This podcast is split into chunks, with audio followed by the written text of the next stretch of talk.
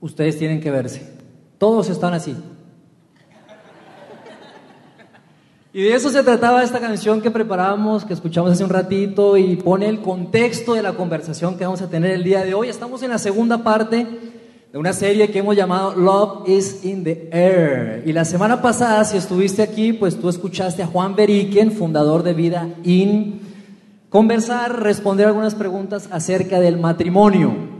Hoy va a ser un poquito diferente, vamos a seguir hablando acerca de relaciones, pero vamos a hablar acerca del noviazgo.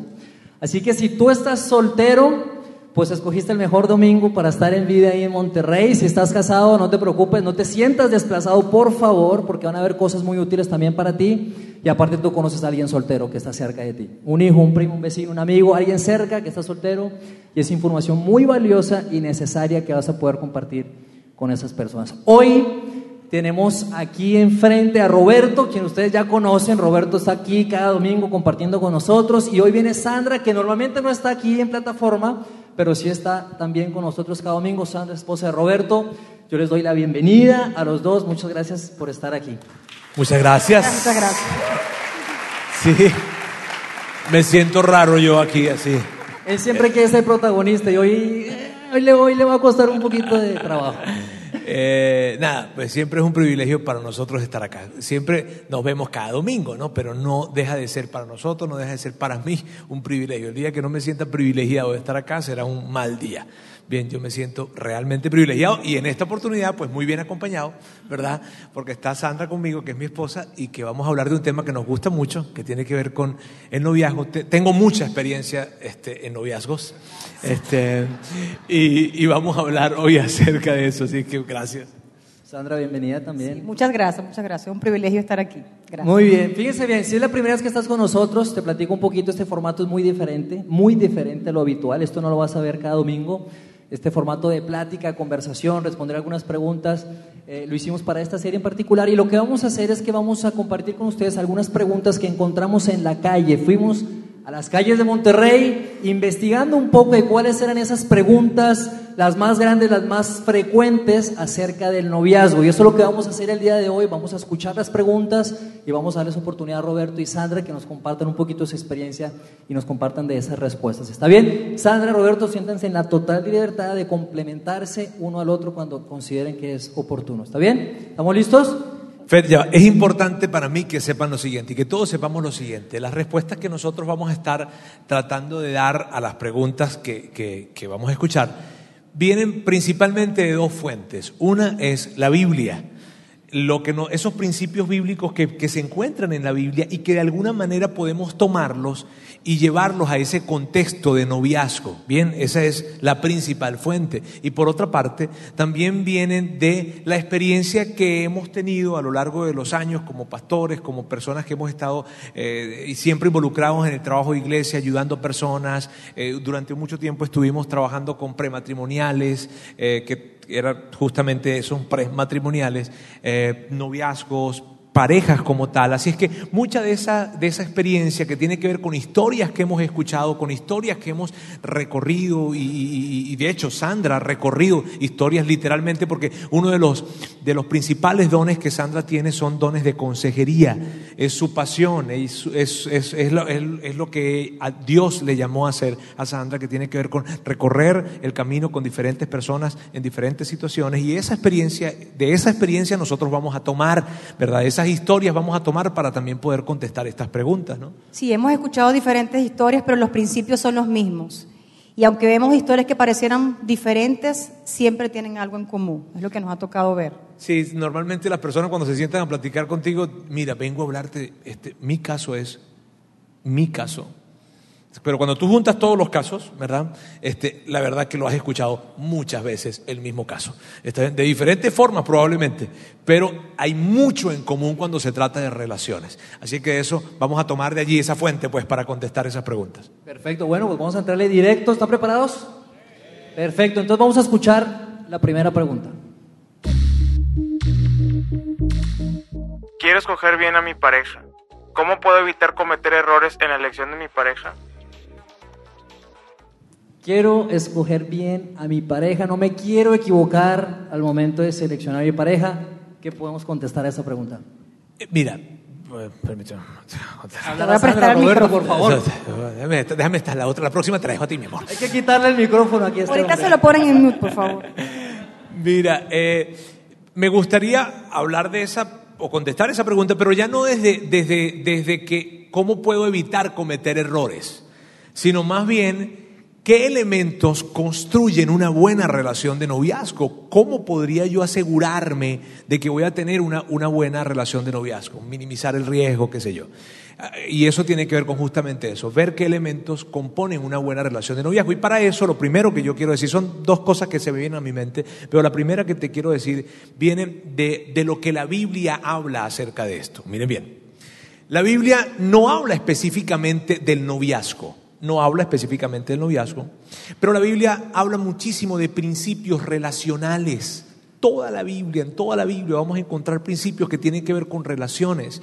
Y, y cuando se trata del noviazgo, cuando se trata de, de- de- de juntarse, ¿verdad?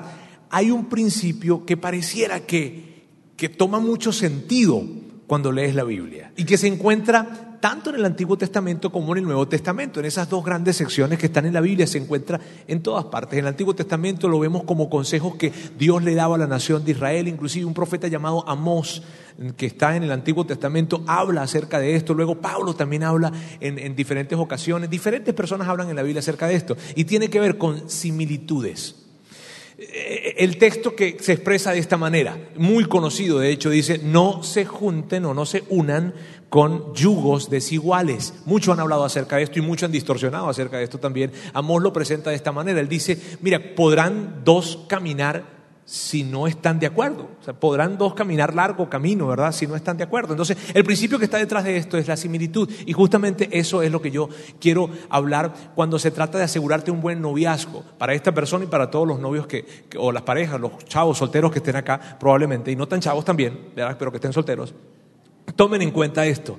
La similitud es algo muy importante. Tener elementos en común, similitudes con la pareja o con la persona que sea tu potencial pareja el día de mañana es muy importante. Imagínate que, que inclusive estudios de, de sociológicos de universidades que han, que han impulsado diferentes eh, eh, decanatos en universidades dicen lo siguiente, cuando se cuando se empiezan a ver matrimonios que son, han perdurado en el tiempo y que han sido matrimonios muy buenos y que han sido matrimonios saludables, que dicen disfrutar su relación matrimonial a lo largo de muchos, muchos años, uno de los elementos que consiguen siempre presente es que tenían mucho en común desde el tiempo del noviazgo.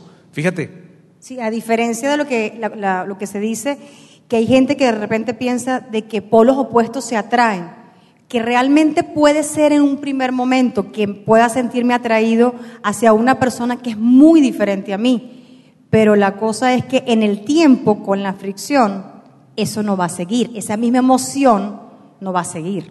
Sí, eso de polos diferentes se traen, eso se aplica en la física. ¿Está bien? En las relaciones es complicado.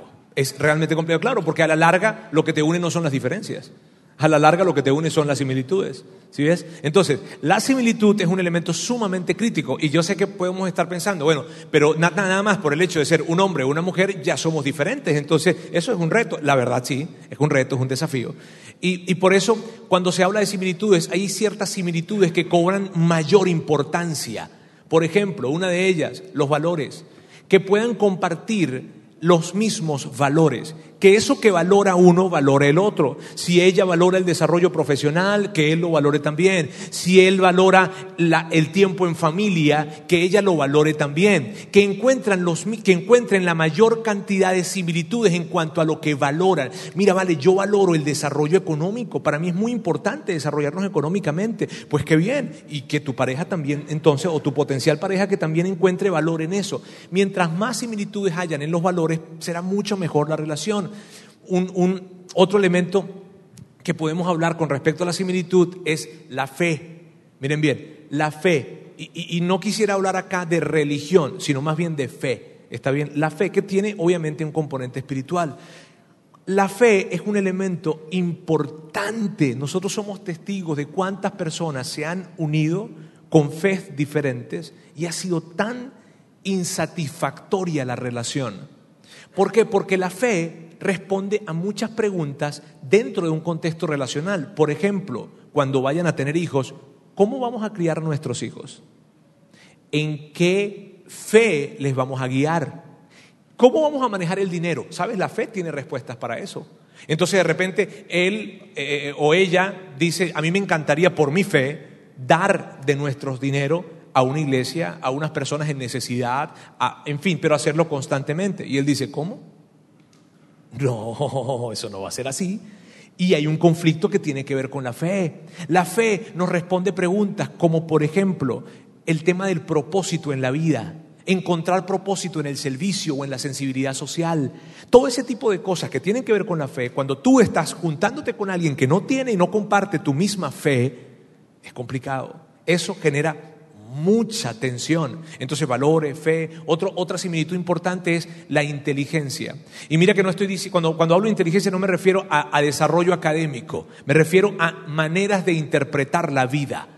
Bien, a eso me refiero. Y no de que, de que hay que ser muy inteligente para tener una mejor relación, no. Hay que tener la, mucha cercanía en cuanto a las maneras de interpretar la vida, que los dos interpreten la vida desde lugares, desde lugares diferentes. ¿Sabes? Eso de que de repente ella está viendo el horizonte y dice, mira, qué increíble este paisaje. Qué bello el poder ver eh, cómo, cómo, cómo, cómo, la mano de Dios, si fuera una, una, creyente, ¿verdad? Cómo la mano de Dios se representa en esto y podemos ver y en esto la grandeza de Dios. Y de repente se voltea y le pregunta a su esposo, ¿qué opinas tú, mi amor? No sé. Bueno, pues, sí que está bonito. ¿Sí viste? Maneras diferentes de interpretar la vida. Cuando yo interpreto la vida de una manera muy diferente a mi pareja, wow, eso va, va a colocar mucha fricción, mucha desvaloración inclusive dentro del matrimonio. Otro elemento de similitud o otra similitud es, es los intereses. Los intereses, a ella, que a ella y a él, que ambos tengan los mismos intereses. El deporte, el teatro, la música, cosas que, les permitan compartir más la vida juntos, porque entre más intereses hayan, fíjense bien, entre más similitudes hayan en los intereses, más tiempo van a compartir juntos y más van a disfrutar ese compartir juntos. ¿Sí ves? Mientras que a ella le gusta una cosa, a él le gusta otra, bueno, mi amor, ve tú a lo tuyo que yo voy a lo mío. ¿Sí ves? Entre más intereses hayan, por ejemplo, a nosotros nos, nos, nos, gusta mucho, por decirte algo, ir al cine, nos encanta ir al cine. Entonces disfrutamos eso, pero qué cosa tan fea es que yo me encanta ir al cine y cuando ella vaya,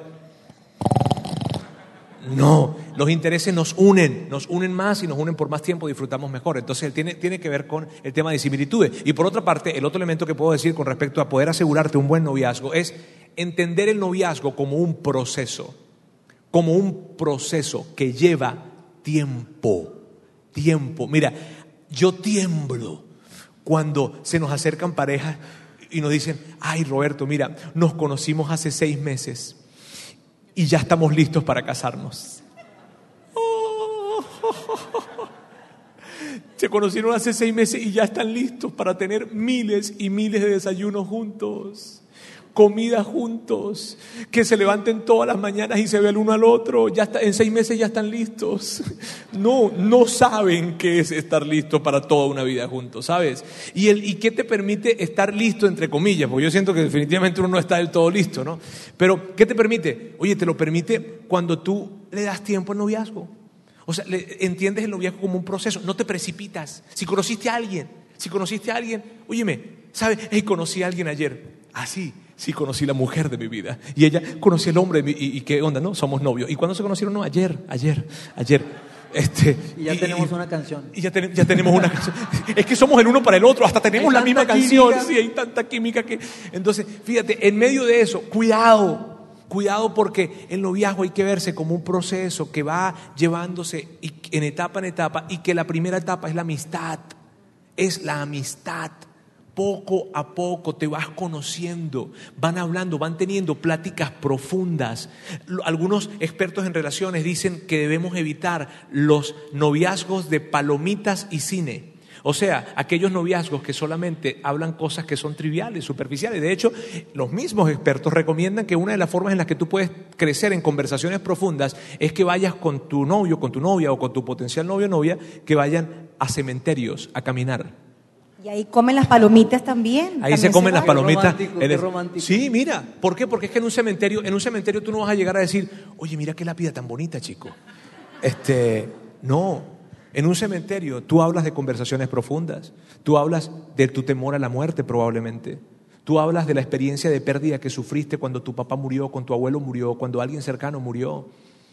Esos espacios generan conversaciones profundas que son las que tienen que estar presentes en el noviazgo a través del tiempo. ¿Sabes? El tiempo es crítico, entonces los noviazgos véanlo como un proceso en donde se conocen de diferentes maneras y en diferentes contextos. Mira, hay algo que pasa muchísimo y que es un error que se comete. Parece que cuando tú, cuando, cuando están novios, llevan a su novio o a su novia a la casa de sus padres, pero cuando ya son novios. ¿Y para qué lo llevan cuando ya son novios? Pues ya son novios. O sea, llévenlos antes, antes de ser novios. Y padres que están acá de, muchachos, permítanle a sus hijos llevar a sus amigos y amigas a casa. Ustedes necesitan conocerlos. Porque cuando tú entiendes el noviazgo como un proceso, le das bienvenida a otras personas a opinar acerca de tu noviazgo, porque deben opinar.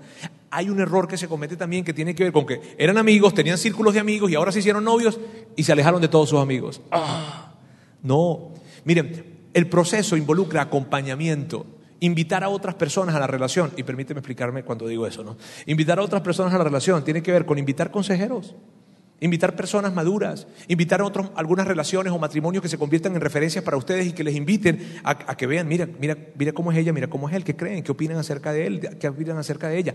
Eso es entender el matrimonio, el, perdón, el noviazgo como un proceso, ¿viste? Algo que se va desarrollando en el tiempo. Bien, pues mira, resumiendo un poquito todos estos elementos, por un lado hablaste de similitudes, entre mayores similitudes mejor, y por otro lado hablaste de que el noviazgo es un proceso.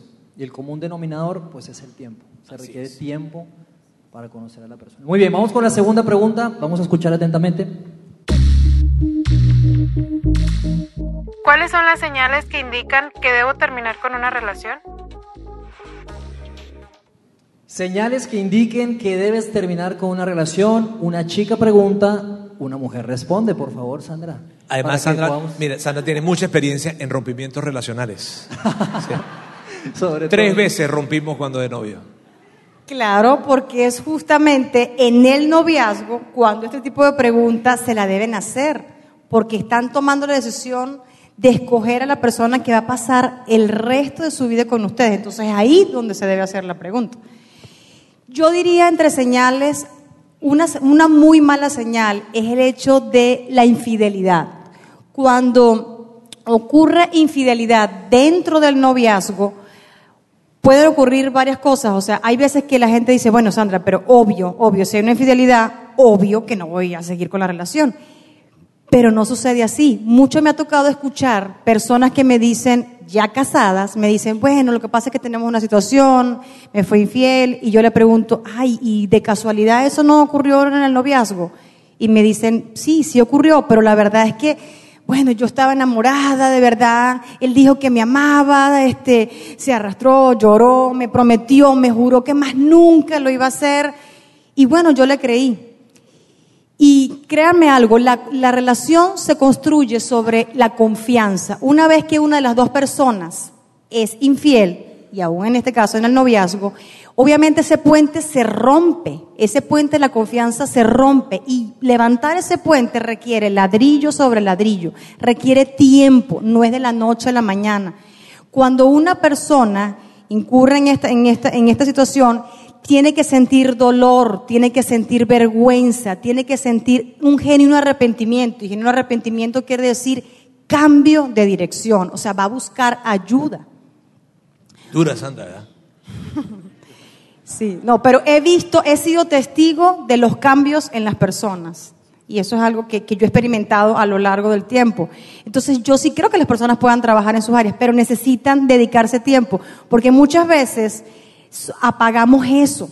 O sea, agarramos y decimos, no, no pasa nada, sigamos con lo que sigue. Y entonces esa persona no toma en cuenta eso. ¿Y qué ocurre? Que le perdona tan fácilmente, entre comillas, que créame, en el matrimonio lo vuelve a repetir, porque no se tomaron cartas en el asunto antes. Otra de las señales que yo pudiera ver es el área también, lo, que tiene que ver con el área de abusos. En el área de abuso yo pudiera, entre, hay diferentes tipos de abuso, yo pudiera hablar de un abuso verbal que tiene que ver básicamente, si tú ves que en tu relación tú ves que la persona te grita, te trata mal, te insulta, inclusive ya me ha tocado ver personas de que se burlan de ellas, de que le hacen bullying. Y tú dices, ¿cómo? A ver, espérame, ¿no son novios? Sí, pero ocurre. Entonces, si tú ves eso, una cosa es que estén bromeando, claro que sí, o sea, eso se vale, pero una cosa es cuando lo hacen ya de manera hiriente, ¿verdad? Entonces, alerta con eso. Otro abuso pudiera ser también el área emocional. Si tú ves que tu pareja te está manipulando o te está humillando o que está haciendo actitudes, tiene actitudes contigo que te está impulsando a hacer algo que tú no quieres, que te intimida, pendiente con eso, porque eso también es una muy mala señal. Otra señal puede ser también el caso de adicciones en cualquiera de sus presentaciones, sea sustancias, sea licor, sea relaciones, sea el juego, cualquiera sea su presentación de la adicción. Y me ha tocado ver que eh, cuando ocurre algo así, muchas veces no, ocurre, las mujeres sobre todo, nos tenemos como que esa meta. No, no se preocupen, mi, mi trato, eso, eso es diferente, es que mi novio es diferente, mira, de verdad él tiene esa adicción, pero mi caso es diferente. Y tenemos una actitud como que de rescatar a alguien, y créanme, Nadie puede hacer que otro cambie. Nadie. Nadie tiene el poder de hacer que otra persona cambie. Solamente Dios tiene ese poder de cambiar a alguien y solamente la voluntad de esa persona para poder cambiar. Tú no le vas a ayudar. Tú, yo me he topado con personas que me dicen, no, pero o sea, transgriversan la Biblia, o sea, dicen, bueno, pero la acomodan a su conveniencia y dicen, la Biblia dice que el amor debe ser sufrido, Dios me cruzó en su camino, ¿cómo lo abandono ahorita? Y si se, suicida o se incurre aún más en esa adicción, para nada, esa es la responsabilidad de la otra persona.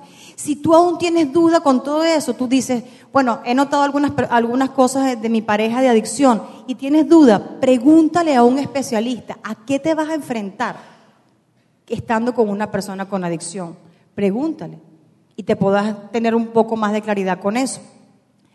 Otra de las cosas que, que, yo puedo ver como una señal es el hecho de que si estoy con una persona que constantemente habla, pero de su persona, de sus logros, de lo bien que le va, de sus cosas, y tú estás como esperando, bueno, pero ¿cuándo me va a preguntar a mí que cómo estoy, que qué me interesa, qué no me interesa? Es una persona egocéntrica, es una persona narcisista, que nada más está preocupado, pero en sí mismo. Entonces, eso también es una señal. Otra señal es la señal de abuso físico. Nadie tiene derecho a abusar de ti en la parte física, tú tienes dignidad como persona. Otra señal es el abuso sexual, tampoco es permitido, ¿verdad? Y yo puedo ver que hay una serie de señales, ¿verdad? Estas señales que les acabo de decir son señales generales, pero existen señales que son muy específicas y que cada persona de manera individual debe escribirlas. Y digo escribirlas porque los expertos recomiendan escribir al menos unas 10 cosas de aquellas cosas que tú detestas, de aquellas cosas que tú dices, uy, es que eso no lo soporto. No voy a negociar eso por ninguna razón. Y la gente pudiera preguntar, bueno, pero ¿cómo qué? Por ejemplo, si tú dices, no, ¿sabes qué? Mira, para mí la mentira yo no la tolero. Yo viví eso mucho en mi familia por las razones que sean y yo, no yo detesto la mentira. No la voy a tolerar. Perfecto, escríbelo. O bien tú dices, no, ¿sabes qué? Mira, yo no detesto, detesto demasiado el desorden. Yo soy una persona súper estructurada y súper organizada. Escríbelo, que para ti eso es importante. O sea, que tú no, no, no negocias esa parte. ¿Por qué? Porque a la larga eso te va a traer fricción.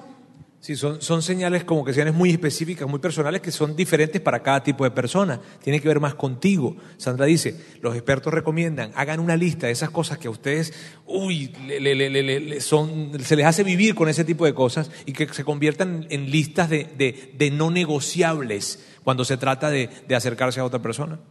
Perfecto, entonces tenemos señales generales y señales específicas que tienen que ver ya contigo, con la persona, ¿verdad? Vamos con la tercera pregunta y esto va subiendo de tono.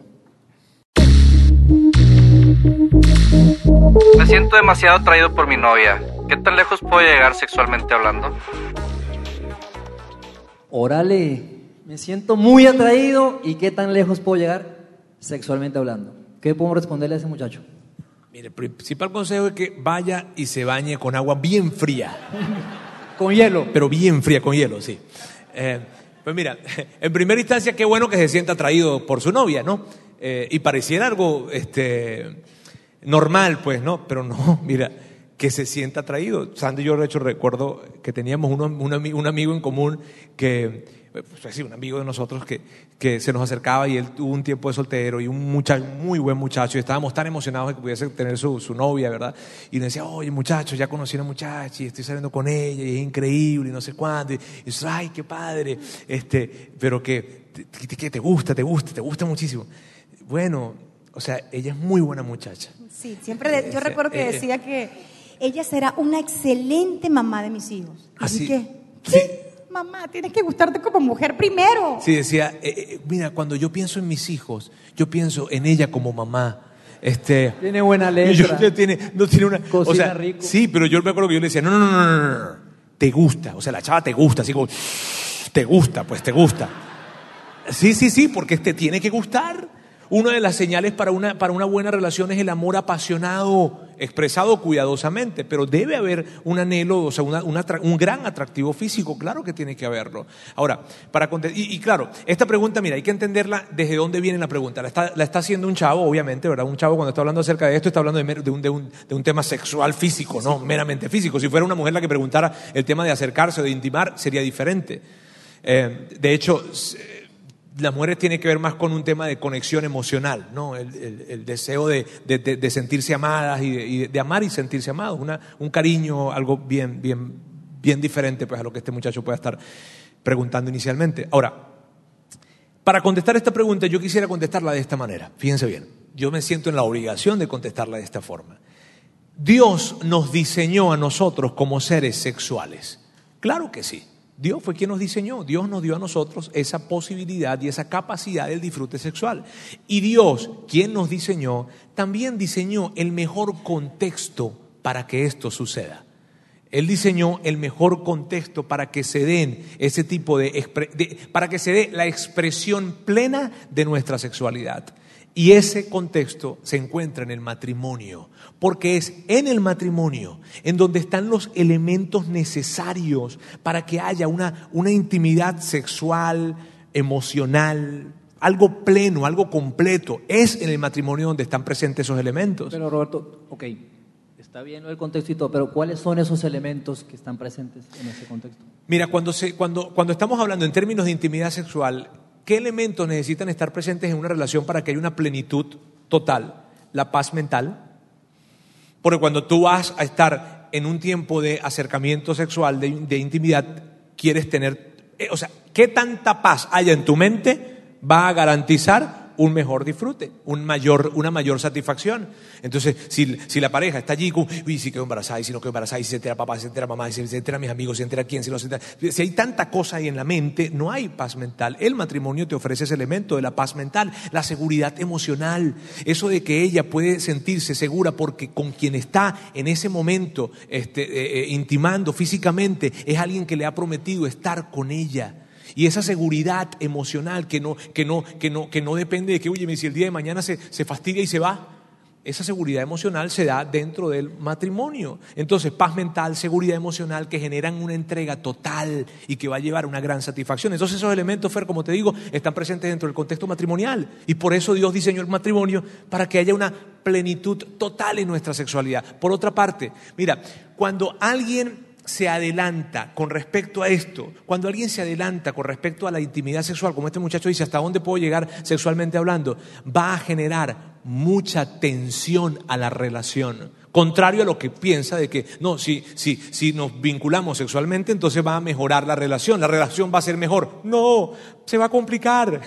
Va a haber mucha tensión en medio de la relación debido a que adelanten, a que, a que avancen con respecto a esto. ¿Por qué? Fíjense, porque ahora, el, el tema de, de, de, que ahora me ligué con una persona, si acaso hay dudas de la relación, por lo que sea, el haber estado vinculados sexualmente, uy, mira, complica, hace que más hay un mayor compromiso. hay Sí, te- se- mira, se ligan, te, te- te ligas con la otra persona y al ligarte con la otra persona hace más difícil un rompimiento. Si acaso quisieras romper porque definitivamente crees que la relación no está avanzando bien, oh, te complica, lo piensas dos veces, te nubla el juicio. El vincularse sexualmente, o sí, de- en, en un tiempo de noviazgo, hace eso, hace que tu, que tu juicio se complique, que, que inclusive se hace difícil ver posibles señales, esas señales que Sandra decía en un momento, Te engañan. se- esas señales las pueden ver y terminan autoengañándose. ¿Por qué? Porque es que ya, ya estamos, ya, ya cedimos ante esto. ¿Sí ves? Imagínate esto. Los expertos de las relaciones, universidades, se cansan de hacer este tipo de, de- estudios y encuestas, en fin. Dicen esto. Dos de los sentimientos más presentes cuando jóvenes tienen relaciones prematrimoniales fuera del matrimonio, ¿verdad? O sí, bueno, obvio, ¿no? Relaciones prematrimoniales. Ok, perdón. Dos de los sentimientos más presentes son estos, la culpa y la angustia. Imagínate eso. Cuando se trata de relaciones prematrimoniales, los dos sentimientos más presentes no es el gozo, el, el goce, no, es la culpa y la angustia. Sigmund Freud, quien fuera el padre del psicoanálisis, dice esto. El mundo, literalmente dice esto, el mundo sería perfecto si no fuera por los sentimientos de culpabilidad que sentimos después de tener relaciones sexuales. ¿Sí ves? Hay angustia, hay culpa y eso no genera un buen ambiente de entrega total. Entonces, Fer, cuando hablamos acerca de esto, estamos hablando de que avanzar sexualmente hablando en una relación de noviazgo es complicar la relación, es generar tensión. Nuestro consejo siempre es, vayan poco a poco, vayan poco a poco, mira, llévense el tiempo, mira, no- disfruten esto, disfruten esto. Mira, yo te lo puedo asegurar. En el noviazgo es donde tú puedes disfrutar este contacto de una manera tan especial. Nunca más. Yo puedo decirte a ti que yo disfruté agarrar la mano a Sandra tanto como en el noviazgo. Por ¿Sí? era mi profesor de manejo, se podrá imaginar. Y el Exacto. carro era de velocidades. Mira, pues, Así. sí. Ya Por- suéltame. y te voy a explicar por qué. Porque quiero que recuerdes algo. Ustedes que están casados aquí, recuerdan cuando estaban de novios o, o- o que no eran novios ni siquiera y de repente había esto.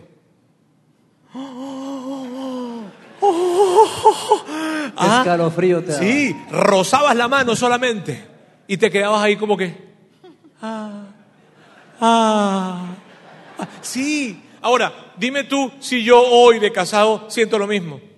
No, ya yo toqué la mano y toqué otra cosa y toqué para allá y toqué para allá. y. Claro, y mira, cuando se trata de la vinculación física, cuando se trata de la vinculación física, cada paso, cada paso te lleva a un nuevo nivel en donde el anterior no te satisface. Ahora, Roberto, ok, entiendo el punto. Ahora, ¿qué pasaría o qué pasa si una persona aquí que está aquí escuchándonos en el auditorio o en el podcast dice, ya cruzó la línea, o sea, ya, ya pasó esa raya, ¿puede hacer algo? Sí, claro que puede hacer algo. Puede tomar la decisión con su novio, con su novia y decir, ¿sabes qué, mi amor? Vamos a, vamos a detenernos. Disfrutemos nuestra relación de noviazgo. Disfrutemos, disfrutemos otras cosas, no meramente la parte física. Llegará la parte física. Entonces es una decisión que tienen que tomar. Claro, es difícil, claro que es difícil. Yo invitaría, yo les, yo les animaría inclusive que hablaran con personas para que los ayuden en esa decisión y que les ayuden a construir límites, que les ayuden a vivir un noviazgo como debe ser. No, se no precipitarse al tema sexual porque eso, en lugar de ayudar, complica y genera más tensiones. Solteros, en pocas palabras, no avanzar. Freno de mano y quietecito ahí, ¿verdad? Vamos con la siguiente pregunta que dice así. Mi pareja y yo hemos estado juntos por seis meses y estamos hablando de la posibilidad de comenzar a vivir juntos para probar. ¿Cuál es su opinión al respecto? Tendencia creciente. Seis meses de noviazgo, están pensando ya en vivir juntos. ¿Por qué? Porque quieren probar. Quieren minimizar el riesgo quizá. ¿Qué responderíamos a esta situación? Pues ¿Lo recomiendan, no lo recomiendan? Mira, de una u otra forma está ligada con la anterior, ¿no? Este, están conectadas. Yo diría que la diferencia entre una y la otra es que la pasada, eh, el chavo pues estaba como muy, ¿no? No, esa, la motivación era otra. Esta, la motivación de esta pregunta tiene que ver con probar. Que, mira, queremos mirar hacia adelante y queremos saber si esto funcionaría o no. Inclusive hasta una buena motivación. Porque una persona que de repente dice, yo quisiera asegurarme el tener una buena relación. ¿Cómo hago para no equivocarme? Probablemente probar, vivir juntos, me ayude. ¿Cierto? O sea, eso es una motivación que hasta inclusive puede ser buena, pero el asunto es este. El asunto es que la realidad es diferente. Los resultados de vivir juntos dicen lo contrario. Mira, solo el 3%, por, una uni- una- un estudio que se hizo en una universidad dijo que solo el 3% de las parejas que deciden vivir juntos llegan a los 10 años juntos. Solo el 3%. La tasa de divorcio entre una pareja que decide vivir juntos y luego casarse a una que no vivió juntos, sino que se casó, es muchísimo más alto, cinco veces más alto que el de, una que el de la pareja que no vivió juntos. ¿Sí ves? Entonces, además de eso, las complicaciones emocionales cuando lleguen los hijos, el tema de los niveles de comprensión académica, inclusive esos estudios revelan, no en todos los casos, pero los porcentajes de, que se presenten ese tipo de problemas en las parejas que cohabitaron, así se le llama, ¿verdad? Antes del matrimonio, con respecto a las otras, son grandes, o sea, hay grandes diferencias que demuestran y que dicen, cuidado, porque vivir juntos, por lo contrario a lo que se piensa, de que a lo mejor me va a ayudar a construir un mejor matrimonio, no, lo que va a hacer es complicar la vida matrimonial, si acaso llega a estar, y lo más seguro que suceda es una separación. Entonces, cuando se trata de vivir juntos, ¿verdad? Nosotros creemos que esto, amigo, es una ruleta rusa.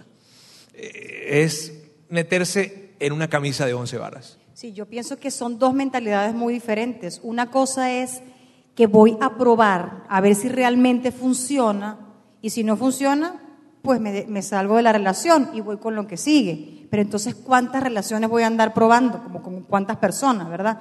Y otra mentalidad muy diferente es cuando yo decido, pero en la parte de matrimonio, o sea, porque voy con una mentalidad, pero de compromiso. Son dos mentalidades muy diferentes. Mira, esto que acaba de decir Sandra es sumamente importante. Solamente el hecho de entrar a una relación, con qué mentalidad, como dice Sandra, con qué pensamiento estás entrando. Si estás entrando a una relación con la mentalidad de voy a probar, ya vas perdiendo. Versus entrar a una relación con la mentalidad de me voy a comprometer. ¿Sí ves? Solamente la forma en cómo estás entrando a la relación dice mucho de cómo se va a desarrollar esa relación. Vivir juntos, voy a probar, casarme, no, voy a comprometerme. Ahora, parecería que las parejas que no deciden cohabitar juntas, o sea, cohabitar antes del matrimonio, pienso que tendrían el mismo riesgo que las que sí deciden cohabitar, ¿no? Pues tendrían riesgo, no el mismo. ¿Por- Porque el riesgo no se puede eliminar. Pero no el mismo, ¿por qué? Porque si tú tomas en cuenta lo que venimos hablando eh, ah, en, este, en, esta, en esta plática, si la pareja toma en cuenta el poder apostarle a las similitudes, el, el entender el noviazgo como un proceso, el ir paso a paso, el no adelantarse con el plano sexual y todas estas cosas, óyeme, el riesgo es mucho menor. Así es que riesgo definitivamente sí puede haber y definitivamente lo hay, pero es muchísimo menor cuando se toman en cuenta estas cosas. Bueno, vamos avanzando, vamos con la siguiente pregunta. Hay un chavo que está detrás de mí todo el tiempo. Esa es una buena señal. Significa que le importo mucho. Hay un chavo que me acosa, en pocas palabras. Está detrás del chavo, duro, duro, duro, duro. ¿Significa que realmente le importa? ¿Qué dirían a eso? Yo no, con respecto a, que, a, que, a que, que le importa o no le importa, mira, yo no podría decir si le importa o no le importa, ¿verdad? Porque pues, nos falta mucha información alrededor de eso. ¿no? ¿Qué significa estar de ti todo el tiempo? O sea, este, no, no podría pues, decir si le importa o no le importa, porque sería hasta irresponsable yo llegar a decir eso. Sí, lo que sí se puede decir es de algo que ella dice ahí, ¿verdad? Que dice que está detrás de mí todo el tiempo. Muchachos que están aquí, solteros que están aquí, si ustedes quieren apagar una relación antes de comenzar, llénenla de detalles, pero en exceso, súper halagos, súper, súper, muchísimas cosas. Recuerden algo, las mujeres necesitamos admirar, así funcionamos, les doy ese tip, muchachos. Entonces, ¿qué quiere decir? ¿Que no nos gusta? No, claro que sí nos gustan los halagos, los regalos, solo que de manera dosificada, poquito a poquito, porque todo de una sola vez y en exceso nos asfixia, es como que es demasiado, y es como que, como que te aburre, como que pierdes el interés. Entonces, dense ese interés, ¿verdad? Señores, 14 de febrero, nada de regalos. Lo que está diciendo Sandra hoy. No, no, sí pueden hacerlo, pero dosificado. No es el ramo, el peluche, la cena, la ropa que le compré, los zapatos que le compré, el libro que le regalé, la invitación que le hice a un concierto en- dentro de un mes. Poquito, o sea, poquito, dosificado. Mira lo que dice Sandra que es interesante. ¿no? Las mujeres sentimos, dice ella, que nos asfixian. Cuando un hombre está en este plan, un mensajito, otra llamada, el teléfono, el, el- el regalito, el ramo de rosas, el peluchito, el que, ay, es que voy a mandarle, es que no sé si le mando un mensaje, a ver, no aparecen los dos azules, no aparecen las dos palomitas azules, este, ¿será que no? Ah, eso es que no tiene saldo, pobrecita, le voy a mandar otro para recordarle. A asegurarme Este, que- Mejor le llamo, mejor Puedo le llamo. asegurarme, mejor le llamo, mejor le llamo para saber, a ver, a ver si, si, si está bien, le puedo dar una vueltica por su casa, a ver si de repente veo las cosas. ¡Ah! Mira, eso asfixia, eso asfixia, claro que asfixia, eso no ayuda, eso no le apuesta una relación, una relación que puede llegar a ser increíble relación, pero cuando te precipitas y estás de detalle, detalle, detalle, detalle, detalle, ahoga, tanto chocolate empalaga. ¿Sí viste? Fíjense esto, a, a Sandra decía algo muy importante. Las mujeres les gusta admirar a alguien. No te cases nunca con alguien que no puedes admirar, porque la admiración precede al amor. Y, y Sandra lo dice en estos términos. Las mujeres nos gusta admirar. ¿Cómo podría admirar una mujer a un hombre que está...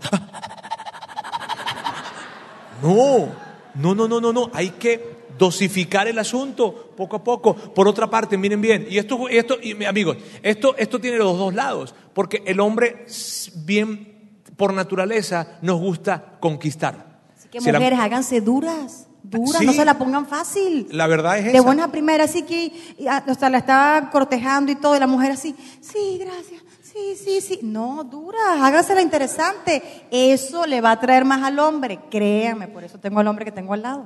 Porque el hombre. Porque me, tocó, me tocó duro.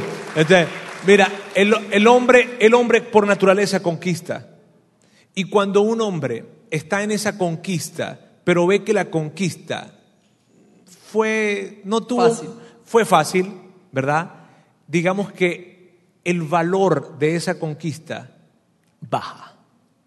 Y es duro poder decir esto, pero hay que tener cuidado con eso. Muchachas que son tan lindas, mujeres que son una creación de Dios, ustedes se dignifican cuando saben darse un lugar.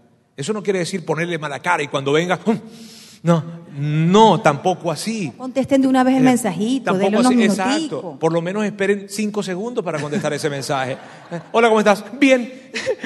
Eh, No, o sea, poco a poco. Mira, hay algo que nosotros llamamos ping-pong, el ping-pong. Y el ping-pong, que a nivel de relaciones lo decimos de esta manera.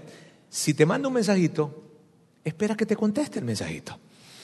Si le hiciste una llamada, espera que te devuelva la pelotica. O sea, espérate que te devuelva la llamada. No te precipites. Porque mando un mensajito, no le voy a mandar una llamada y a mandar un correo. Bueno, ya, ya, ya, ya me comuniqué. Este, eh, eh, y, ¿viste? Esa ansiedad. No, ping pong, ping pong. Ese ping pong va a ayudar a que la relación, mira, vaya poco a poco. Pero Roberto, si le mandé un mensajito a ella la semana pasada y no me la ha contestado, porque no te interesa. O sea, ella tú no le interesas. Pues así es que, ¿qué sentido tiene? ¿Sí ves?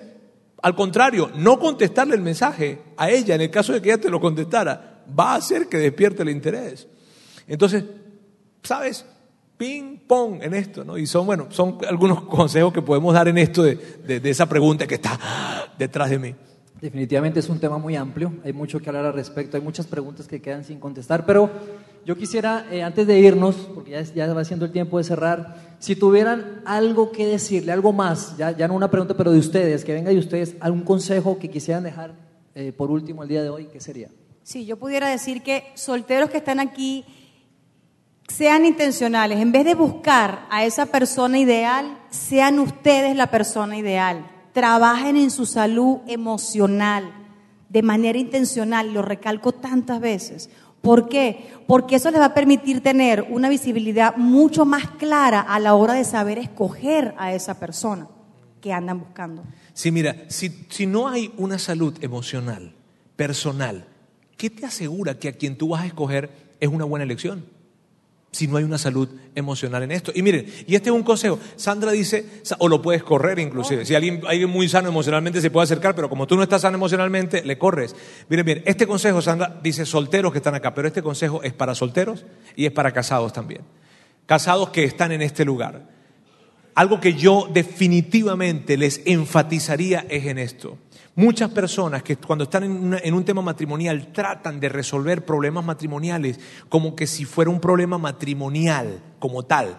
pero realmente es un problema personal que llevaste al matrimonio. Y cuando alguien se dedica a trabajar en sus áreas emocionales, personales, escúchame, si alguien se compromete en una relación matrimonial, si el hombre, si en esta relación matrimonial yo me comprometo a, a ser un mejor hombre, a ser una, mejor persona, yo a, atender a mis broncas emocionales, mis temas de orgullo, yo, yo, empiezo a trabajar en mí, mira bien, nuestra dinámica relacional va a mejorar Así es que en el matrimonio es un consejo que aplica muy bien. Si Sandra se dedica a atender sus áreas emocionales y sus áreas, a crecer como mujer y yo a crecer como hombre, nuestro matrimonio va a mejorar de una manera increíble. Así que este consejo tiene que ver tanto para solteros como para casados. Bien, pues muchas gracias por ese último consejo de oro que nos acaban de dejar. Gracias Roberto, Sandra también, muchas gracias por compartir el día de hoy. Vamos terminando amigos. A ustedes también, muchísimas gracias por venir. Yo les pido favor si me ayudan para despedirnos. El día de hoy ha terminado la serie Love is in the Air. Fueron dos domingos muy valiosos, información muy, muy práctica también. La clave está en la aplicación. Y yo quiero invitarlos el próximo domingo. Vamos a arrancar una serie. Una serie que hemos llamado Lo que te hace feliz. Vamos a estar hablando acerca de felicidad. Y yo quiero animarte, por favor, a que invites a una persona aquí Invita a alguien que tenga cerca, crúzate en su vida, dile que venga para acá para que pueda experimentar lo mismo que tú estás experimentando en esta iglesia, diferente, pero invítalo. Yo sé que puede ser difícil que invites a alguien porque si te pones a ver, realmente no hay muchas sillas vacías en este momento, pero no te preocupes, de eso, en eso estamos trabajando. Ya estamos pensando, planeando, visionando pronto, no, no muy lejos, vamos a abrir una tercera reunión, pero que eso no impida que tú puedas invitar a alguien a este lugar. No te lo puedes perder, próxima semana arrancamos serie, que tengan un excelente domingo.